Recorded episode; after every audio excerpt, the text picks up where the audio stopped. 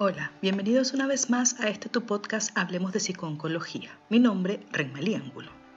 Existen en la actualidad numerosas terapias que ofrecen sanar cualquier dolencia con el poder de la mente, aunque no puedan demostrarlo. Métodos como la bioneuroemoción o la biodescodificación niegan el origen biológico de las enfermedades y aseguran que la cura pasa por resolver nuestros conflictos emocionales. Hoy hablaremos sobre pseudoterapias, específicamente sobre la bioneuroemoción, psicobiodescodificación o biodescodificación. ¿Comenzamos? La bioneuroemoción es, según sus practicantes, una terapia que se fundamenta en que las enfermedades no existen y son la respuesta biológica a un conflicto psicológico. En palabras de sus creadores, nosotros nos enfermamos y en nosotros está la cura. Según ellos, la clave para sanar al enfermo es buscar la emoción inconsciente que ocasiona la enfermedad y modificarla de manera consciente. Un trabajo que ya desde el principio resulta bastante complejo. Y afirman que con este tipo de terapias pueden curar desde un tapón de cera en los oídos hasta un cáncer de páncreas en etapa terminal. Si intentamos trazar el origen de esta pseudoterapia, es difícil señalar a un único creador ya que es la convergencia de las ideas de muchas pseudoterapias y presentan similitudes obvias, por ejemplo, con el psicoanálisis o la dianética, de la que hablaremos en el siguiente podcast. Para entender esta propuesta tenemos que hacer referencia a la nueva medicina germánica una doctrina cuyo mayor representante es el médico alemán Rick Hammer y que encuentra el origen de las enfermedades en los conflictos emocionales o en los desequilibrios espirituales. Según sus defensores, el proceso de curación consiste en tomar conciencia de estos conflictos o desequilibrios. Es importante tener en cuenta que Hammer ha tenido conflictos legales en numerosos países por sus prácticas pseudocientíficas. Y en el 2001, Suiza declaró su medicina como peligrosa, especialmente porque da a los pacientes una falsa sensación de seguridad, por lo que abandona los tratamientos efectivos.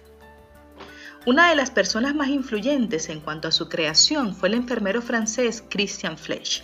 No obstante, la cara más visible de esta pseudoterapia, por lo menos en España, es Enric Corbera, quien adaptó su nombre con el término bioneuromoción y lo posicionó como marca registrada.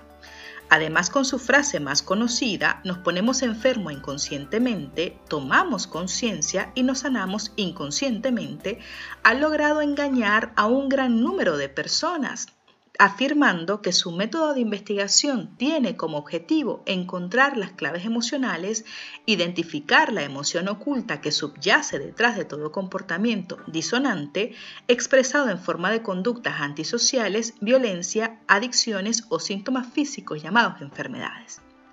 Según Corbera, la psiconeuroemoción es el arte de acompañar a la persona a encontrar la emoción oculta, la que se halla asociada al síntoma, la enfermedad o la disonancia conductual y el sentido que tiene desde la historia personal, familiar y transgeneracional para hacerla consciente y así poderla tratar mediante técnicas de desaprendizaje y así favorecer la curación mediante la liberación de la emoción que hay en el inconsciente y trascender dicha emoción transformándola.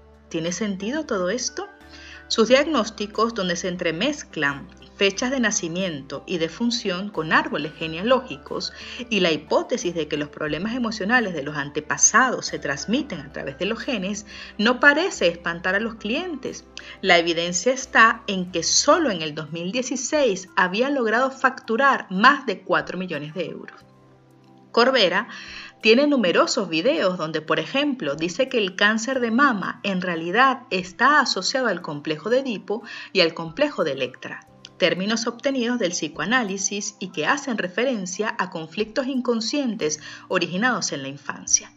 En cuanto a su funcionamiento, la bioneuromoción aplica diversas técnicas ampliamente utilizadas como terapias espirituales y de crecimiento personal de la nueva era, como la programación neurolingüística, la hipnosis ericksonianas, la sofrología, etc. Además, asume otras teorías como los ciclos biológicos memorizados celulares, que explica, por ejemplo, cómo una experiencia vivida de una caída de una bicicleta en la infancia podrá conducir al cerebro a generar un evento como el de una pérdida financiera, en la que la emoción oculta será también esa impresión de caerse y esto ocurrirá en una fecha matemática precisa que coincidirá con la fecha del evento primario con lo que no solo ofrece la explicación del fenómeno, sino que además tiene carácter predictivo y adivinatorio. ¿Qué más podríamos pedir?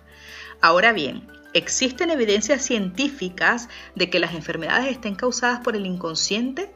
¿Hay pruebas de que estas pseudoterapias tengan valor terapéutico? Al contrario, no hay ninguna prueba de que la bioneuroemoción, también conocida como psicobiodescodificación, funcione tenga fundamentos teóricos reales o haya curado jamás a una persona. Todas las cuestiones que afirma esta pseudoterapia contradicen el criterio de la comunidad médica y parte del conocimiento acumulado por todas las ramas de la ciencia.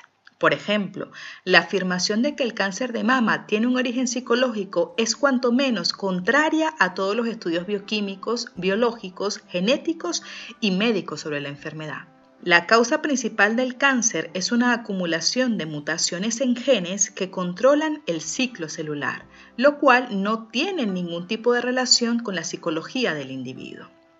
Hablando de manera más general, las enfermedades son multifactoriales, es decir, no existe una causa única que pueda explicar todas y cada una de ellas. Hay veces que una infección bacteriana o vírica podría explicar una enfermedad, pero también hay causas ligadas al estilo de vida, la genética, el ambiente, el estado de ánimo y muchos otros factores. Todas estas variables cambian en función de la enfermedad y afirmaciones como las de la bioneuroemoción simplifican sin ningún argumento una cuestión tremendamente compleja. Toda evidencia científica acumulada nos dice que esta pseudoterapia no tiene valor terapéutico y contradice muchos principios científicos y médicos. La bioneuroemoción, más allá de su apariencia, no tiene ninguna relación real con ningún campo del conocimiento médico o científico. Además, es bastante perverso decirle a una persona que está pasando por una enfermedad como el cáncer que si quiere sanarse, podrá sanarse. Con lo que probar este tipo de pseudoterapias no solo tiene un impacto negativo en tu bolsillo por el alto coste de estos tratamientos, sino que en el peor de los casos puede costarte la familia, la salud o incluso la vida. Para más información recuerda que puedes visitarnos en nuestra página web www.hablemosdepsiconcología.com y en nuestras redes sociales con el arroba Hablemos de Psiconcología. No olvides suscribirte a nuestro canal en YouTube y activar las notificaciones para no perderte ninguno de nuestros episodios. También estamos en Patreon por si quieres colaborar con nosotros. Gracias por escucharnos. Seguiremos hablando.